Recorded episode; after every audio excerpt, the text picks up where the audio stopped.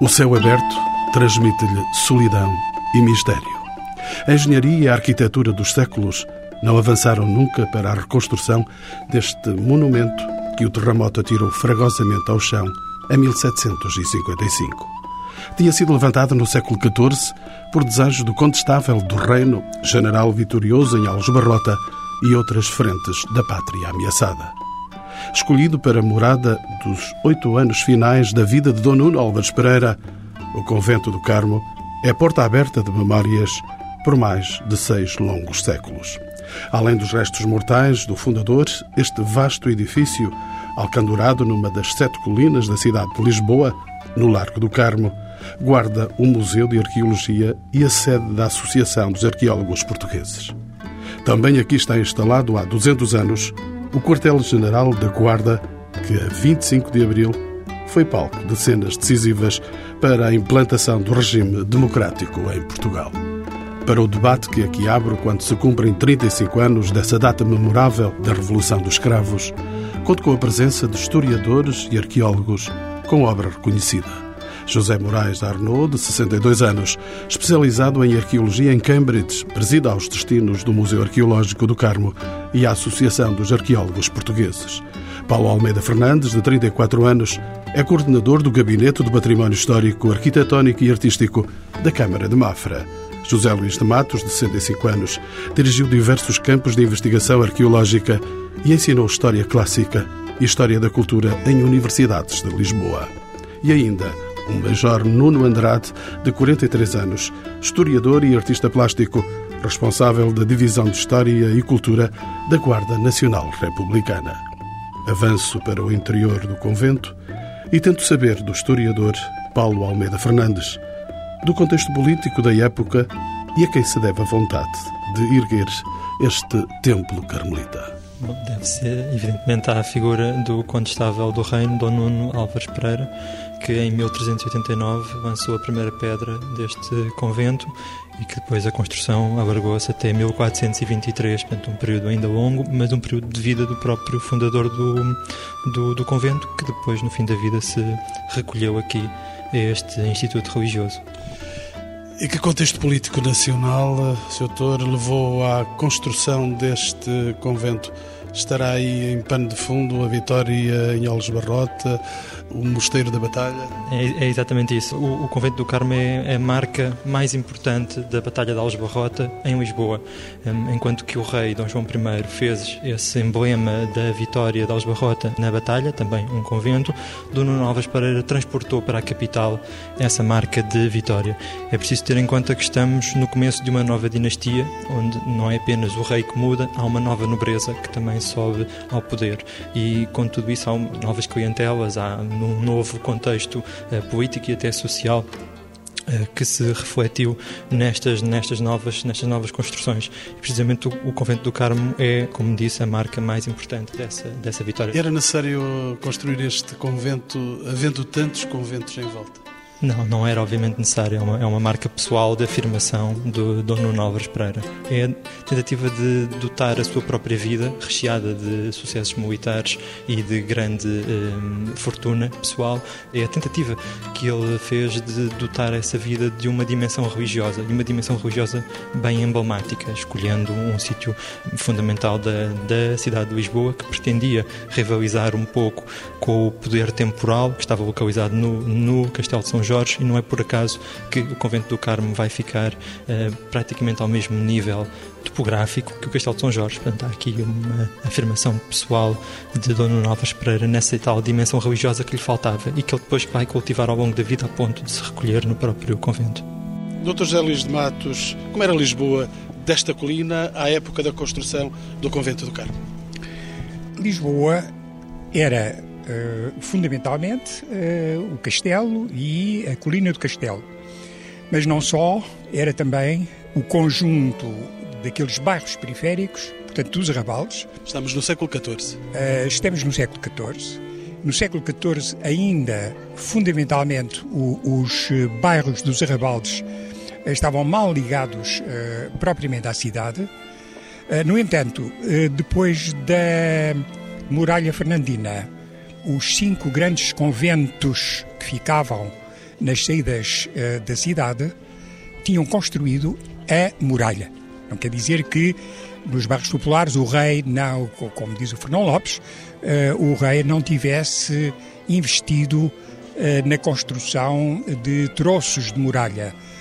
Mas foram sobretudo os conventos, os mosteiros de São Vicente Fora, da Graça, de São Domingos, de Trindade, de São Francisco, que protegeram as suas cercas com uma muralha circundando não apenas a, a, a, Lisboa primitiva que estava dentro da cerca Moura, mas a Lisboa periférica dos arrabaldes que entraram a fazer parte da cidade.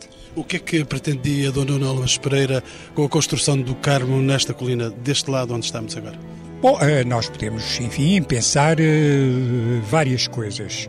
Em primeiro lugar, eh, existiu aqui já dois grandes conventos, o convento da Trindade e o convento de São Francisco. E esta zona era uma zona conventual, religiosa, de casas religiosas. Dona Álvares Pereira vai construir aqui o convento do Carmo, enfiando um pouco de través entre o convento da Trindade e São Francisco. Eu já direi porque é que eu falo de São Francisco, neste caso enfiando um pouco de través, comprando terrenos, terrenos acidentados, comprando terrenos ao Almirante Pessanha, que era seu cunhado. Houve, portanto, uma renovação urbana nesta parte da cidade? Tinha havido já uh, na prática desde a época de Dom Dinis, quando, ao mesmo tempo, alguns grupos de judeus subiram desde a judiaria baixa, da judiaria da baixa, até cá acima, e o próprio Almirante Pessanha vai adquirindo terrenos aqui. Uh, não se sabe muito bem se é à custa dos judeus, se não, enfim, isso é, é uma questão, são, são uh, os mistérios de Lisboa. O que é certo é que, de facto, era uma zona que estava a ser urbanizada, em que o Dom Álvares Pereira quis reforçar a componente conventual, colocando aqui o, o convento do Carmo, estendendo-o, no fundo, até onde hoje estão os terraços de Bragança, onde ele, naturalmente, colocou a pedra fundamental da sua casa de Bragança, uma vez que a sua filha, Dona Brites, tinha casado com Dom Afonso, filho natural de Dom João I. Ora, o que acontece é que esta intenção de Dona Alves Pereira é contrariada. Alguns dizem de propósito, outros não. É contrariada pelo Dom João I, que compra a chamada eh, Vila Nova de Santa Catarina, portanto, a zona do Chiado atual, e oferece essa zona à cidade. Portanto, cortando este longo território que ia desde o Carmo até à beira de São Francisco. Ora, isto indica-nos que Dona Novas Pereira, ao mesmo tempo que foi um dos grandes construtores da monarquia joanina, eh, enfim, Dom João I, ao mesmo tempo que foi de facto um dos grandes construtores, era também um rival. Na medida em que ele era o grande senhor, depois do rei, o grande senhor das terras de Portugal. Colocando-se aqui, frente ao castelo, nós podemos pensar em várias coisas. Em primeiro lugar, ele colocou-se aqui porque isto era, eh, digamos, do ponto de vista simbólico, um novo Monte Carmelo. Doutor José Luís de Matos, quem era para si este homem que era dono de meio país, podemos dizer nesta expressão, era eh, quase proprietário de meio reino de Portugal? Eh, que homem era este, afinal? Era um homem eh, perfeitamente extraordinário, um exemplo, digamos assim, um exemplo notável de, do, do cavaleiro medieval. No entanto, devemos dizer que este termo de cavaleiro é, é cunhado é, muito tempo antes, pelo menos dois ou três séculos antes, pelos cavaleiros é, espirituais do Islão, que são os sufis. É bom lembrar que, já que estamos a falar da Ordem do Carmo e estamos a falar do Monte Carmelo, no Monte Carmelo, os turcos, em nome do, dos vizires de Damasco, expulsam, quando lá chegam, à volta de 1236 eh, é a datação, é a data, expulsam dois grupos de ermitas eh, mendicantes, uns vestidos de branco, outros vestidos de castanho. Uns chamam-se sufis, os outros chamam-se carmelitas, ou os eremitas do Carmo, que não são ainda propriamente os carmelitas, que é uma outra coisa que o Papa vai transformando, Inocêncio IV sobretudo, vai transformar depois numa ordem regular, ou quase, na Europa. Por enquanto estamos a falar de ermitas do Monte Carmelo. Ora, sendo expulso em 1236, uh, os sufis espalham-se um pouco por toda a Palestina, pela Síria, pelo Egito, pela Ásia Menor, e os carmelitas voltam à sua terra. Os de Creta vêm para Creta, os ingleses vêm para, para a Inglaterra, e é sobretudo a Inglaterra que Simon Stock, eh, São Simon Stock, de resto, vai organizar propriamente a ordem, já num sentido mendicante, no sentido. Uh, mendicante aqui significa que o Papa os considerava mendicantes, eles já eram há muito tempo, mas num sentido europeu do termo, com uma ordem muito próxima dos dominicanos, a quem o Papa encomendou que fizessem uma regra para os carmelitas. Sr. Eh, José Luís de Matos, o homem, o crente católico que amanhã vai ser canonizado por Bento XVI, é o santo contestável da Batalha de Alves Barrote? Quanto a isso, eu estou muito dividido. Enquanto historiador, enfim, pessoa que pensa nas coisas da história, uh, naturalmente que é um homem perfeitamente extraordinário para a sua época, um, um cavaleiro medieval do tipo daqueles que são descritos pelo Chaucer, que era um escritor da Casa de Lancaster, escreveu contos de Canterbury, portanto, realmente um daqueles cavaleiros medievais eh, à procura do Santo Graal eh, e de outros esoterismos. Considero, de facto, um homem perfeitamente extraordinário nesse aspecto. Por outro lado, é bom lembrar que a cavalaria espiritual, pelo menos desde Ibn Cassi, que é o guerreiro da, do Algarve, de, de Mértola, Beja, Évora, de época almorávide, na, na, passagem da época almorávide Almohada, ele era ao mesmo tempo um cavaleiro espiritual, porque tinha os seus morínidas, a sua congregação religiosa. Ora bem, é isto, esta mistura de guerreiro e, e, e homem religioso que nós vivemos na época de Dom João I, portanto, com Dona Novas Pereira, que nós vemos florescer uh, de uma maneira perfeitamente extraordinária. Portanto, quanto a isso, acho um homem uh, extraordinário. Nestes dias surge a canonização. Não sei uh, o que é que este guerreiro medieval nos pode dizer hoje aos homens uh, da nossa época.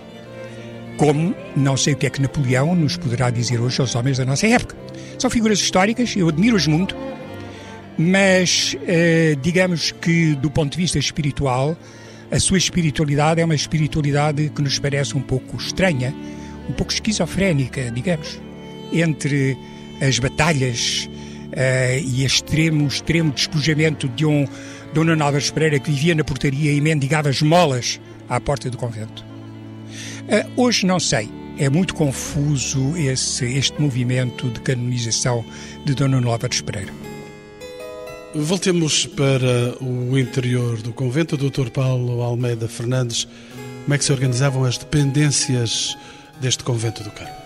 o convento, como local de clausura, eh, estrutura-se a partir de um claustro. O claustro, infelizmente, não faz parte da Associação dos Arqueólogos Portugueses, está afeto à, à GNR, mas era esse sim o verdadeiro coração do convento. E a partir desse claustro tinha-se acesso a todas as outras dependências.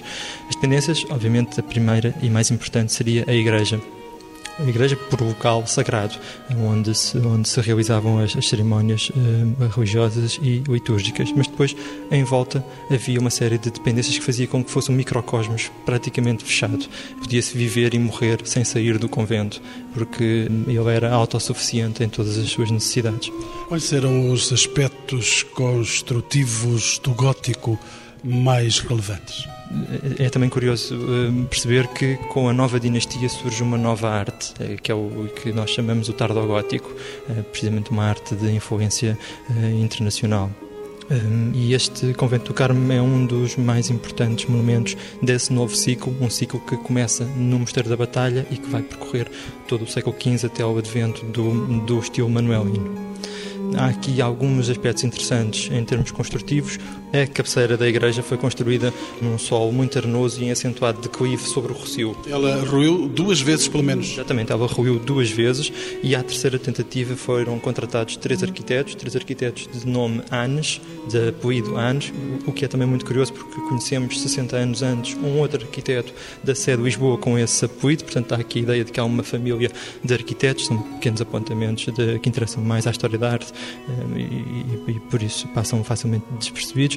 E a terceira tentativa fez-se então um novo sistema, um sistema um, que as crónicas chamam esbarro, mas que não é mais que um alicerce escalonado que começa no Rocio e que vem por aí acima, e foi assim que se conseguiu que a cabeceira se mantivesse de pé e a qualidade dessa, dessa obra está à vista porque ela sobreviveu ao próprio terremoto de 1755. E quem habitava este espaço? Eram apenas os frades ou mais gente estava por aqui em volta? Eram, eram os frades, eram os frades sobretudo a igreja. Porta fechada? Há notícias de que a igreja em algumas ocasiões estava aberta ao culto e depois, obviamente, depois da morte do, de Dono Novas Pereira, há várias notícias nesse sentido, com o culto que, que a figura uh, promoveu uh, na própria cidade de Lisboa, uh, fez com que a igreja paulatinamente se fosse, se fosse abrindo.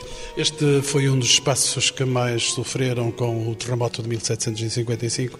Quais foram os efeitos do conjunto conventual e que opções encontraram ou foram encontradas para a sua reconstrução? Bom, esse é um outro capítulo da história do convento que está também recheada de pormenores importantes, porque aqui, após o terremoto, fez-se o primeiro ensaio de neogótico em Portugal, enquanto que por todo o país as igrejas que ruíram eram reconstruídas muito apressadamente, aliás, eh, sob um signo tardo, barroco, ainda um pouco anacrónico. No convento do Carmo houve uma opção diferente, uma opção perfeitamente pioneira em termos nacionais porque estava em marcha, na própria Ordem, uma, um projeto, um processo de legitimação da Ordem Carmelita que tinha na figura do Dono Novres Pereira uma figura essencial. E daí haver uma, uma tentativa até filosófica de retorno à Idade Média. E com o efeito do terremoto, em que ruiu toda a abóbada da, do corpo da, da igreja, incluindo do transepto, a opção foi não alterar substancialmente a igreja que Dom Nuno havia construído. E por isso nós temos o primeiro projeto verdadeiramente neogótico de consolidação, sobretudo das estruturas, fazendo com que exista esta ruína fingida que nós hoje ainda, ainda vemos.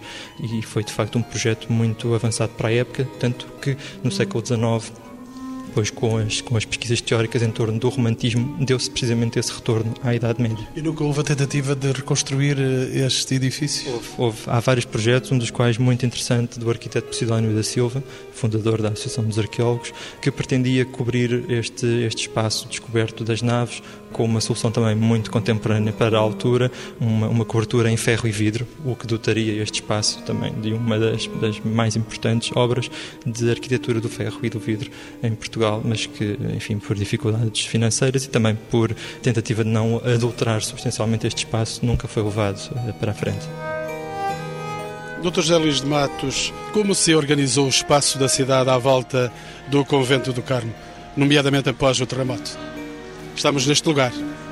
Bem, uh, aí teríamos que ir ao velho provérbio de Lisboa, caiu o Carmo e a Trindade. Ou seja... Ou seja, a, a ligação entre estes mosteiros e o mosteiro do Carmo sempre foi tempestuosa. Ou quase sempre. Havia grandes uh, dificuldades de convivência, cada um procurava ter mais terras, apanhar mais oliveiras, eh, e temos aqui um bairro, o bairro novo do Olival. Enfim, o que é certo é que esta zona conventual é uma zona que, por volta de 1832, 33, é uma zona ainda muito viva do ponto de vista, digamos, religioso, muito viva, ou com grandes dificuldades de vida propriamente espiritual, eu não digo material, isso é uma outra questão.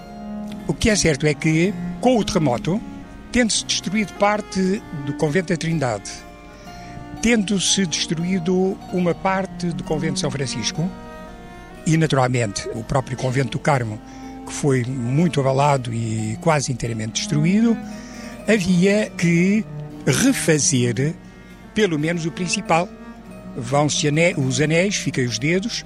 Portanto, tudo quanto era propriedades são vendidas e, naturalmente, que os eh, monges do Carmo e, e, e, os outros religiosos aqui existentes procuram restaurar as igrejas. Deviam ser malquistos para ficar esse, esse ditado na cidade não caia o Carmo e a Trindade?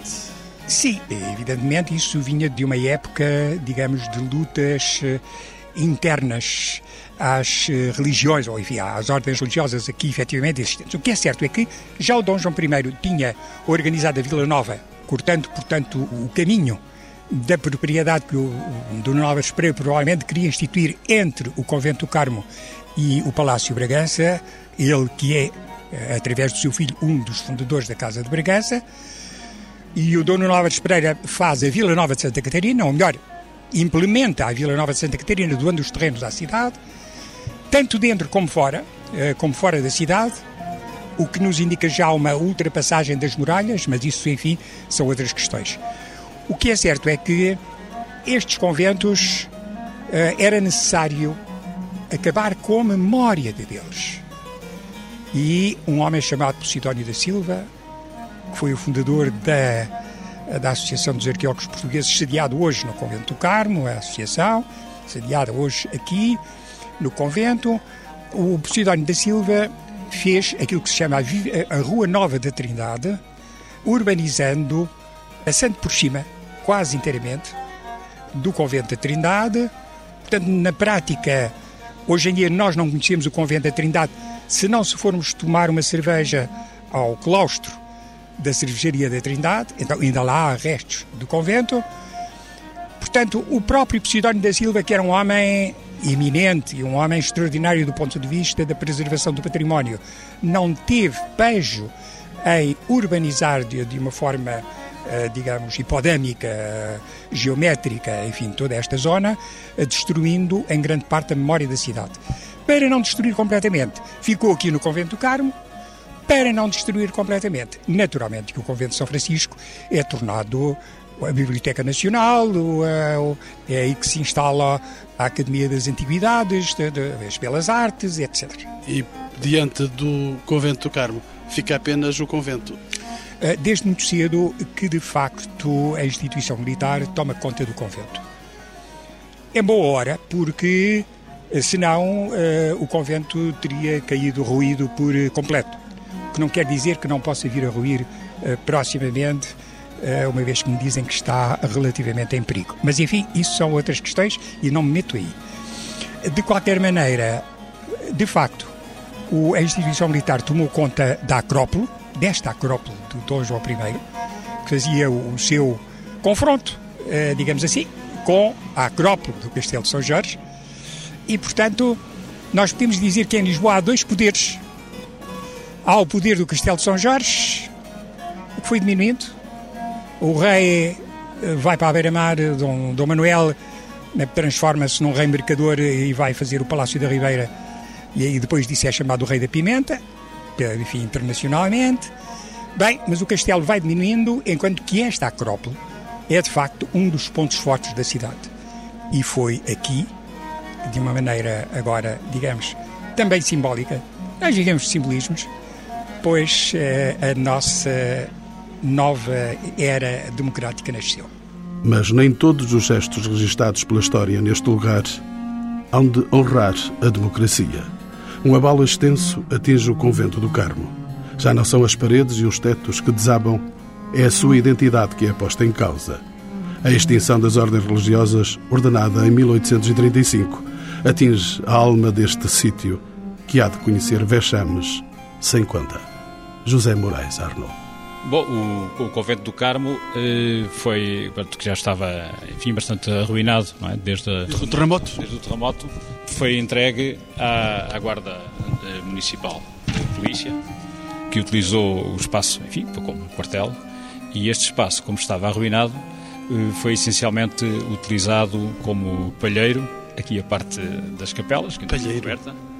Sim, uma vez que, enfim, a, a, força de polícia da altura, enfim, era transportada a cavalo, não é?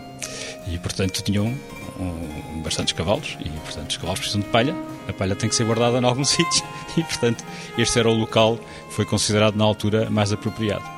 O convento do Carmo tornou-se também importante para a cidade de Lisboa, por aí se ter fixado uma das primeiras associações de defesa do património nacional e se ter constituído um dos primeiros museus vocacionados para os objetos de arte. Podemos constatá-lo presencialmente? Estamos aqui. Sim, sim. Eh, de facto, a associação, que foi inicialmente a Associação dos Arquitetos eh, Portugueses, foi fundada em 1863 e logo em 1864 conseguiram que o governo concedesse este espaço das ruínas da antiga igreja do Carmo uh, para uh, a sua sede e também para constituírem um museu que na altura foi designado um museu de antiguidades pertencentes à arquitetura. Estávamos em pleno liberalismo. sim, estávamos em pleno liberalismo e é interessante notar que este museu foi, foi fundado por um combatente do liberalismo, portanto foi o arquiteto Sidónio da Silva, que enfim integrou o batalhão do comércio, participou no Cerco do Porto, etc. E, eh, portanto, sendo embora um homem do liberalismo, tinha, na sequência de eh, Herculano e de Garrett, tinha uma forte consciência crítica em relação ao estado de abandono a que tinha sido votado o património eh, pertencente à Igreja portanto, sobretudo os mosteiros e conventos que foram extintos e que foram portanto, utilizados para outras finalidades, como quartéis, ou foram simplesmente demolidos ou, ou vendidos em asta pública, e, portanto, conseguiu, de facto, que o governo lhe entregasse este espaço, onde se recolheram um conjunto de elementos arquitetónicos que, eh, provenientes de muitos, muitos outros eh, conventos e igrejas que estavam em risco de destruição e, portanto, podemos dizer que este é o mais antigo museu português, pelo menos no domínio da arte e da arqueologia. Eu digo isso porque eh, é um museu que mantém no mesmo local o acervo é basicamente o mesmo eh, do século XIX e a mesma designação e, portanto, eu posso considerar que é o museu mais antigo do país. Podemos, entretanto, Dr. José Moraes Arnaud, podemos dar alguns passos pelo interior deste Sim. museu e reconhecer algumas das peças mais Sim. importantes que estão por aqui. As peças uh, mais importantes uh, podemos referir uh, este busto de Dom Afonso Henriques, portanto, que é o, enfim, a mais antiga representação. A primeira fotografia dele. Sim, praticamente. Embora tenha sido feito já, portanto, aparentemente depois da sua morte, deve ter sido baseado num algum desenho ou, enfim, informação ainda sobre a, a sua pessoa, eh, mas e, é uma peça muito, muitíssimo interessante e, sobretudo, este ano em que se comemora os 900 anos do nascimento de Dom Afonso Henriques, enfim, é uma peça para a qual eh, enfim, gostaria de chamar a atenção. Temos naturalmente eh, uma outra peça de grande importância, que é a sepultura primitiva de Dona Novas Pereira, portanto que enfim, acaba, vai, vai, está agora a ser finalmente concluído o seu processo de canonização, precisamente eh, amanhã, 26 eh, de abril, e é muito interessante porque esta sepultura, que sabia que existia, porque tinha sido referida na Crónica dos Carmelitas, publicada em 1745, e portanto sabia-se que eh, se encontrava na Capela Mor, mas não, não estava à vista. Foi precisamente em 1996, quando foi necessário eh, desmontar todo este museu e consolidar o edifício para o impacto, melhor resistir ao impacto da construção das novas linhas do metropolitano, que se realizaram escavações na Capela Mor e, portanto, nessas escavações pôs-se a descoberto aquilo que, eh, enfim, eh, se julgava, se percebeu logo inicialmente que deveria ser a sepultura de Dona Novas Pereira e, mais tarde, portanto, a própria escavação veio comprovar isso, não só pela localização que correspondia à localização que era descrita na, na Crónica dos carmelitas, mas também por de, no seu interior se ter encontrado o selo de uma bula uh, papal, do Papa Bonifácio IX, que foi o Papa que eh, confirmou eh, a autorização eh, pronto, ao Dono Novas Pereira para eh, construir este convento. Provavelmente ele terá sido enterrado com a própria eh, bula, e lá está, a bula em si desapareceu, não é o documento em pergaminho, não é? Eh, desapareceu e, portanto, o que resta é o selo Aqui à volta, mais túmulos? Sim, entre esta sala instalada na antiga Capela Mor, é dedicada à escultura eh, medieval e moderna e uma das peças eh, mais importantes, enfim, temos aqui peças de grande beleza, como por exemplo o, este túmulo de Fernão Sanches, que era um filho bastardo de Dom Dinis, que é um, uma, uma, peça de rara beleza, note-se a expressão da, da De grande descanso, de grande repouso. Sim, sim, este, este jacente é, é uma peça notável do ponto de vista uh, artístico e também tem o interesse de uh, ser uma espécie de banda desenhada, representa o próprio Portanto, é a mesma figura que está representada nos jacentos, aparece também nas uh, laterais, caçando, por exemplo, aqui a caça ao falcão, aqui a, a, a montaria ao javali, enfim, é uma, é uma, peça de facto muitíssimo interessante. E, e, mas eu gostaria também de destacar aqui uma das peças principais deste. Que está aqui ao centro sim, mesmo? Sim, está aqui ao centro, enfim, não só pela importância histórica da, da personalidade que aqui esteve sepultada, mas também pela eh, extraordinária qualidade artística da, da peça em si. Quem é que esteve aqui sepultado? Foi, foi o rei Dom Fernando I. Este Museu de Arqueologia estende-se, para além de outras marcas que aqui tem da história, estende-se ainda por aquele sim, corredor? Sim, praticamente ocupa eh, todas as instalações da antiga eh, igreja. Aqui na, na, parte coberta, enfim, temos eh, peças muito interessantes, algumas das quais aqui nesta sala. Esta sala evoca um pouco o espírito da, dos seus fundadores. Estátuas notáveis. Temos aqui algumas peças eh, notáveis. Temos aqui um, um, este conjunto de alabastros de Nottingham, que portanto são peças de grande qualidade, e temos também essas estátuas em talha dourada dos evangelistas que eh, julgamos pertencerem à igreja original.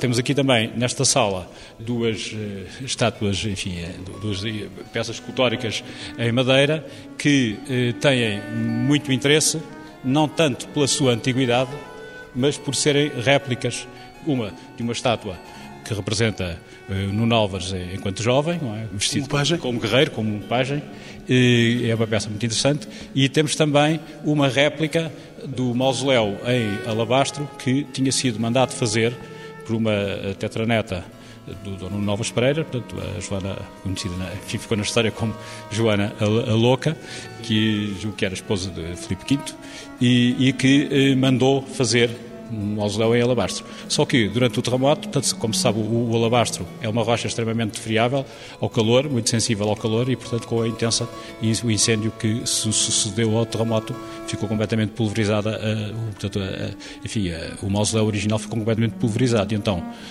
os frades carmelitas, portanto, recolheram os ossos eh, de Novas que aí estavam e puseram-nos numa urna que depois foi, existe atualmente na, na Ordem Terceira de, do Carmo, que existe aqui mesmo no Largo do Carmo.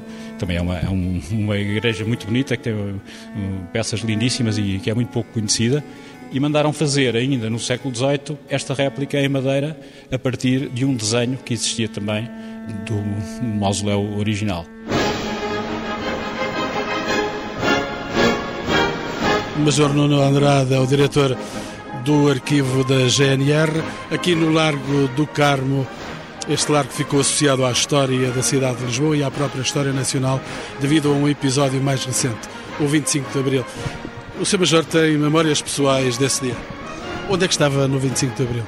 No Porto, em casa, tinha oito anos, eh, tenho poucas memórias e, e, o que me lembro efetivamente foi dos meus pais me dizerem para continuar na cama, que não ia à escola eh, e até foi motivo de algum contentamento. As Forças Armadas Portuguesas apelam para todos os habitantes da cidade de Lisboa no sentido de recolherem as suas casas, nas quais se devem conservar com a máxima calma. Que se passou nesse dia, tanto neste Largo do Carmo como dentro do quartel-general que está aqui, exatamente na nossa frente.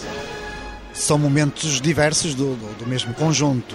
O que se passou cá fora eh, é subejamente conhecido, enfim, eh, depois de uma madrugada eh, aparentemente calma, dá-se os primeiros incidentes no Terreiro do Passo e depois de, desses mesmos incidentes e de algum ímpeto, de alguma dinâmica de vitória aí criada, eh, Salgueiro Maia eh, organiza a coluna para chegar aqui ao Quartel do Carmo, facto que ocorre cerca de, do meio-dia e meio. Ele instala-se aqui mesmo? Ele instala-se em pleno Largo do Carmo, exatamente, ocupando todos os principais edifícios, os mais emblemáticos, os pontos mais altos, quer de, deste lado, ou seja, voltado para o quartel, quer mesmo o elevador de Santa Justa de, voltado para o outro lado do, do quartel. Havia militares temeados por todos os lados. Pode-se dizer que sim. Quais, são, quais foram os momentos de maior tensão? digamos que os momentos de maior tensão eh, dentro do quartel, e agora falando concretamente no que se passou lá dentro, a partir do momento em que eh, a ocupação se verificou, eh, a tensão aumentou.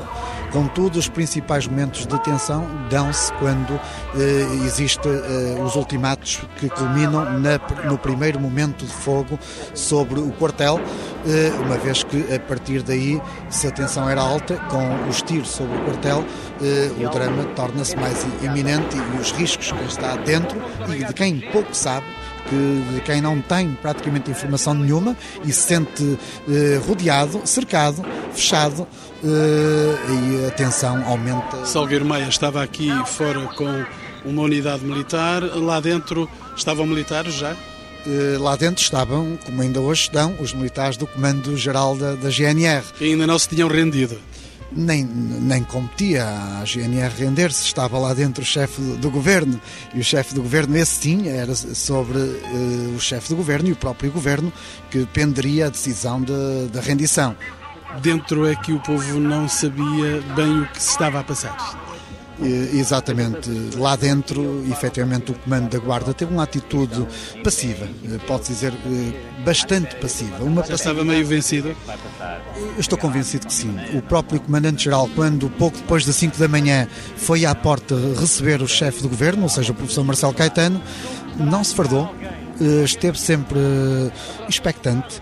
Eh, as ordens nunca foram categóricas, nunca houve uma atitude da guarda de, de, fazer frente ao que quer que seja, e essa passividade é uma passividade que acaba por ser ativa na forma como tudo se desenrola, mesmo perante o, o momento mais escaldante dessa tarde, que se passa eh, cerca das eh, quatro e um quarto da tarde, quando, por imposição do posto de comando, Salgueiro Maia manda fazer o segundo momento de fogo sobre o quartel.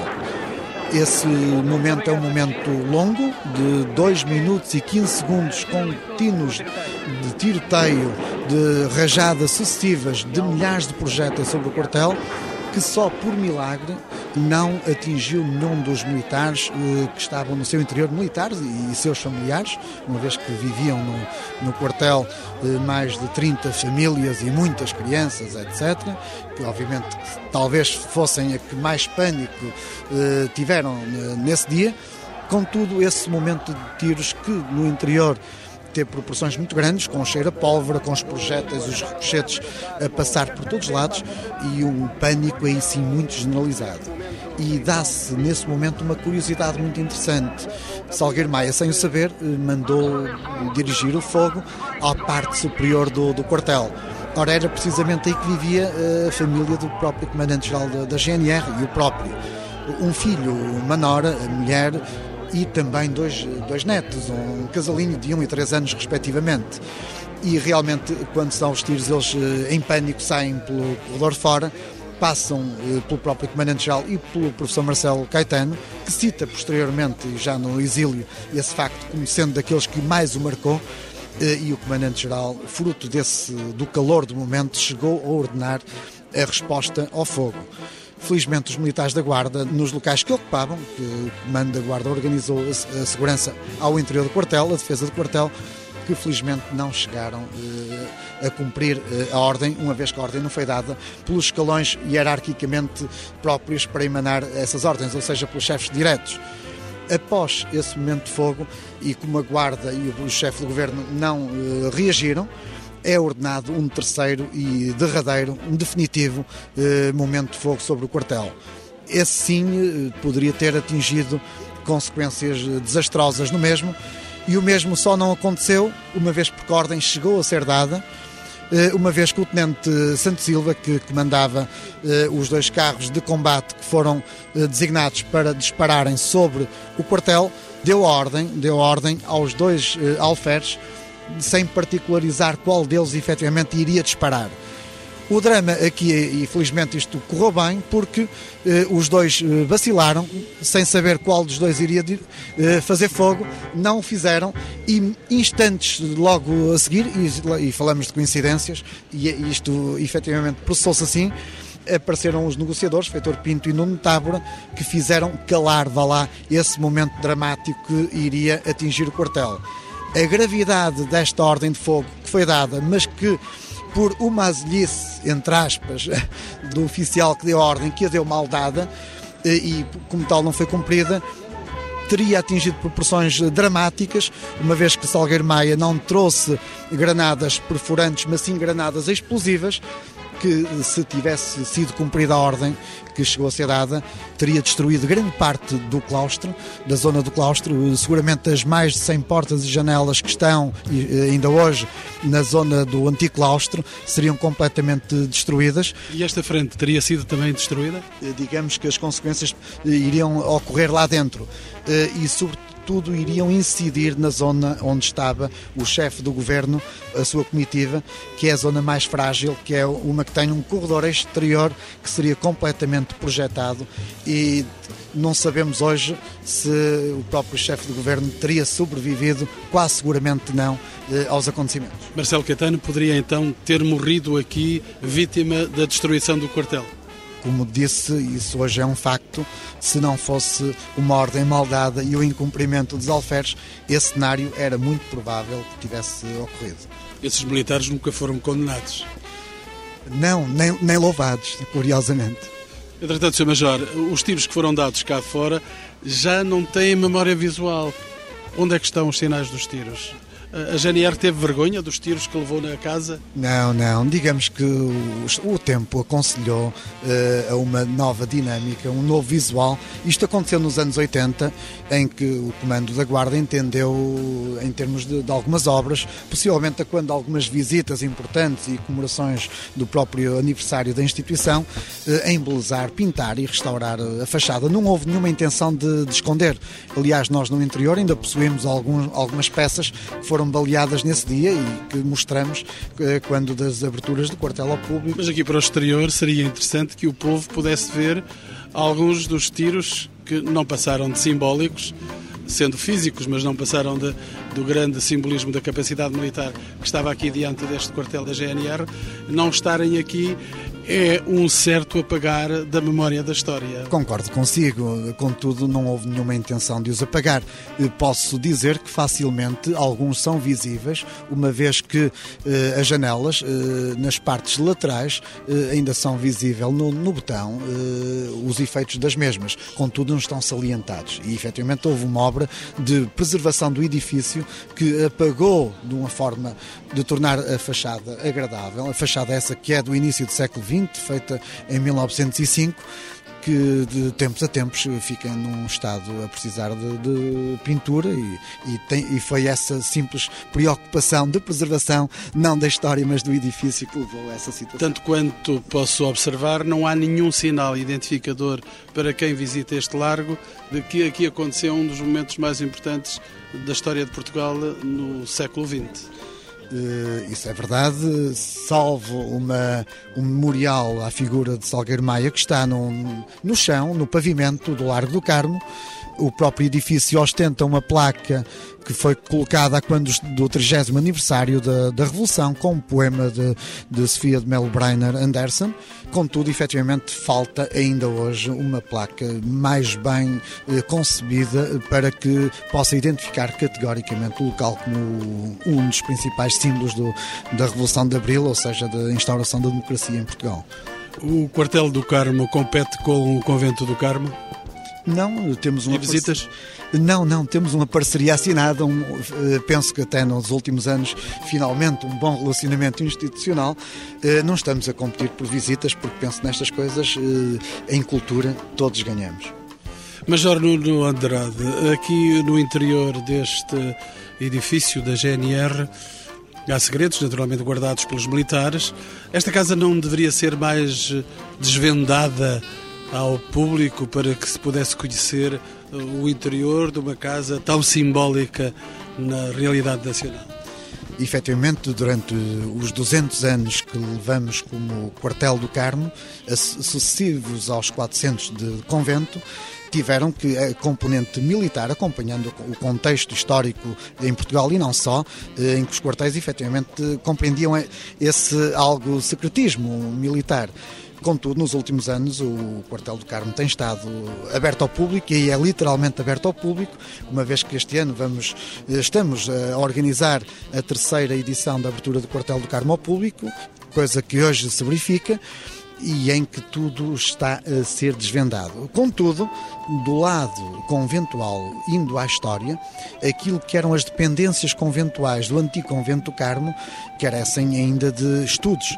Eh, não existe uma única planta daquilo que foi eh, o primeiro convento mandado construir por Nuno Novas Pereira, as suas dependências conventuais, o próprio claustro, a própria cela do Nuno Novas Pereira, onde viveu, onde morreu, um outro espaço onde terá morrido, que tudo indica que eh, a morte a que assistiu o próprio rei e, e Dom Duarte, que devido à exiguidade da cela que terá sido num outro local, a sala do capítulo antigo, porque temos hoje aquilo que era o que resta da sala do capítulo novo, contudo essas descrições atualmente não estão devidamente estudadas e ainda carecem de trabalhos arqueológicos que começaram que o Comando da Guarda, em parceria com a Câmara Municipal de Lisboa, com o Museu da Cidade, designadamente nos trabalhos para a eh, implementação dos Jardins do, do Carmo, de voltar aos Jardins do Carmo, dando esses espaços à cidade, valorizando-os, tem trazido a nu uma série de sondagens que nos estão a permitir começar a perceber melhor